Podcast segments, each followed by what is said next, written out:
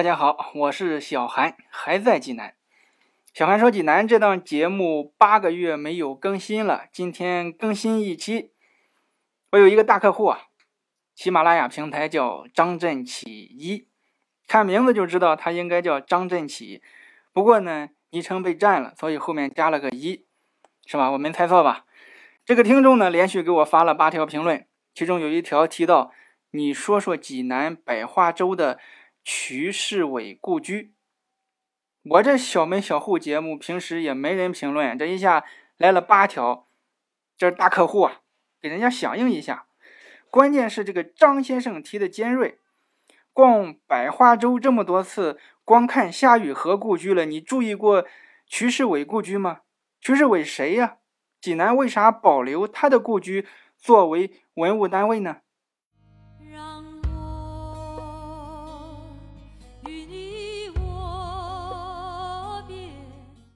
你去参观瞿世伟故居，一进门首先介绍的是瞿秋白。瞿秋白是瞿世伟的儿子。瞿秋白大家都知道啊，他是早期共产党的领导人。陈独秀成立了中国共产党，那么陈独秀不在，瞿秋白就临时主持中央工作。可以说他的资历比毛主席还老。不过可惜的是，瞿秋白三十六岁就牺牲了。瞿秋白当时是被国民党给抓了，震惊全国。鲁迅都去营救他，鲁迅找当时的北京大学校长蔡元培帮忙。蔡元培是国民党的元老，蔡元培跟蒋介石说：“先抛开政治，单从文学方面要留住瞿秋白这个人。这个人是文学天才，杀了他你就是千古罪人，影响力就相当于杀了华佗那么个罪过。”蒋介石吓一跳，有这么严重吗？但是他相信蔡元培说的，他就告诉瞿秋白：“好，我不杀你，也不让你公开投降，就是要求你，你别干革命了，你做一个普通人，做个文学翻译，好不好？”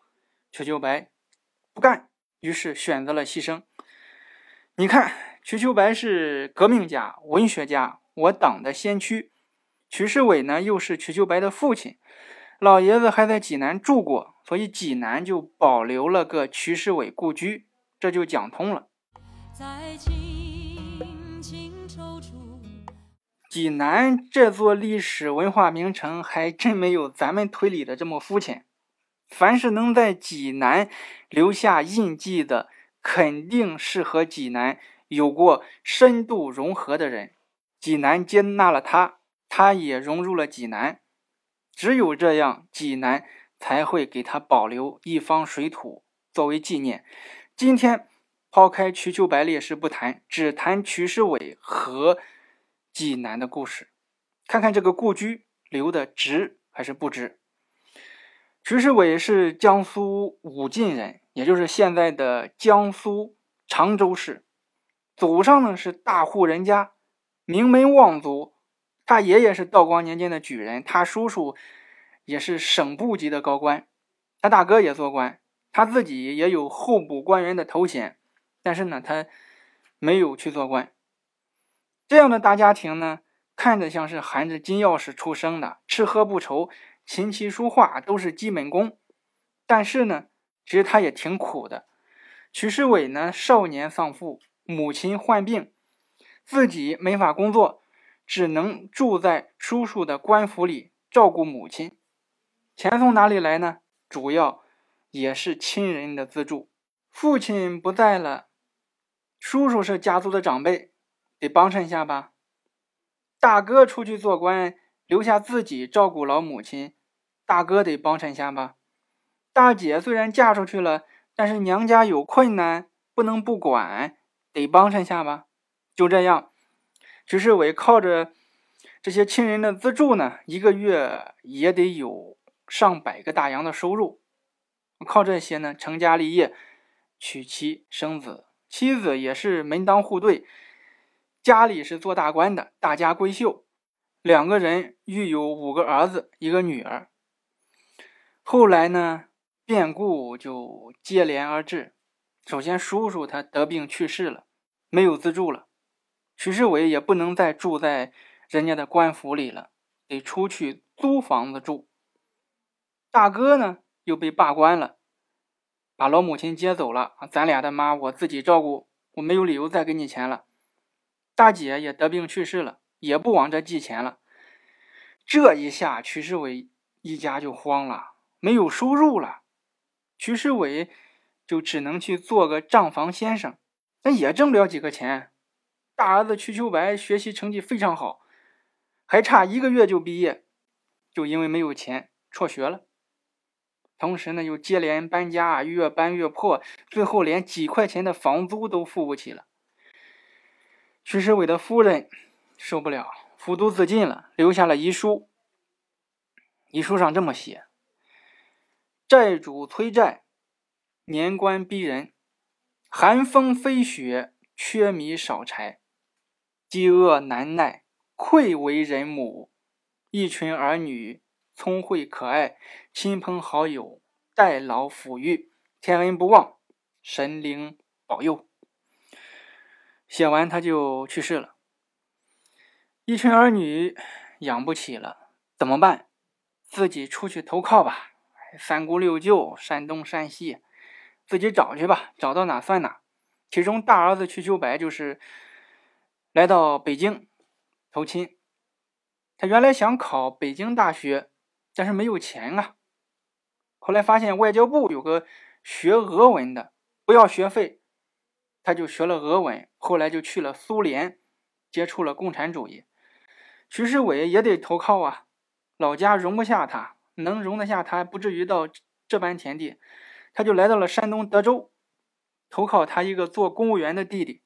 不到一年，这个弟弟也因为一些问题出事了，他呢还被受牵连，被关押了一段时间。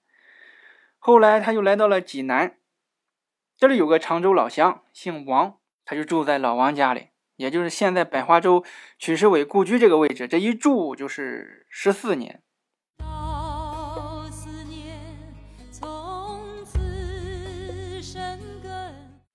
他在济南干啥呢？卖画、教书、做家教，他还是私立山东美术学校的山水画老师。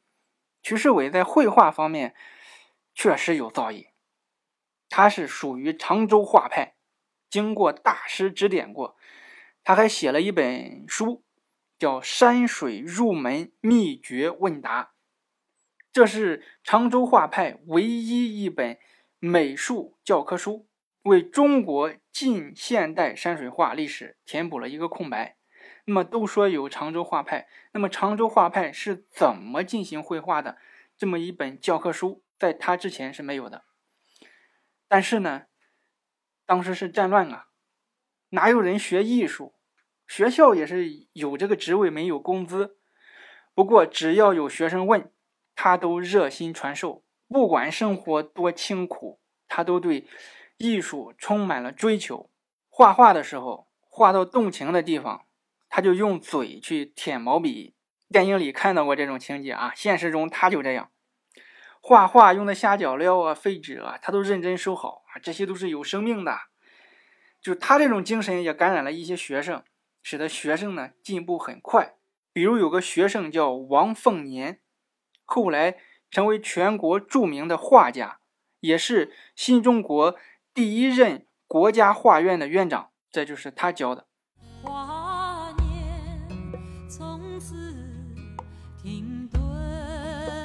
后来，瞿秋白也来济南看过父亲，但是两个人思想不同。瞿秋白一生献身于革命，父亲瞿世伟信奉道教，不求作为。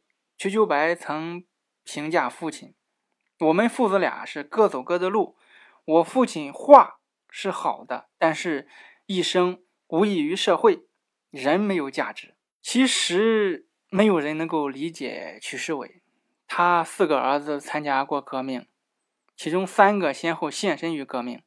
他写书呢，记录常州画派的记忆，还为山东培养了一批绘画人才，甚至于他的学生的学生也是绘画的人才。这些都是他的价值呢。对于信奉道教。可能是排解心中的自责和愧疚。热泪在心中灰尘河流就这样，一九三二年，五十七岁的曲世伟因病去世。在学生的帮助下，他被葬在济南南郊的公墓。后来公墓呢被废弃，曲世伟的墓就找不到了。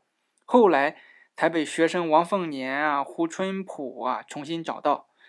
徐世伟去过那么多地方，那么只有济南容得下他。他感谢济南，传道授业一待就是十四年，直到生命终结在这里。那么可以说他融入了济南。因此，就算没有革命家父亲这个身份，单从绘画和人生来说，济南人也会保留他的故居，以示纪念。这就是关于曲世伟故居的故事。下次有机会，大家可以去看看。你去门前站一站，想象一下，百年前有一个瘦弱的小老头，有些驼背，留着山羊胡，身穿长袍，戴一顶瓜皮帽，拄着个拐杖。站在百花洲前面，在发愣，在想他这一辈子的遭遇和感慨。他在想什么呢？在想时代的变动和个人的命运，在想绘画艺术和现实生活的差距。你想想，如果你是他，有他这一生的遭遇，你会想些什么？小韩说济南有点小内涵，咱们下期见。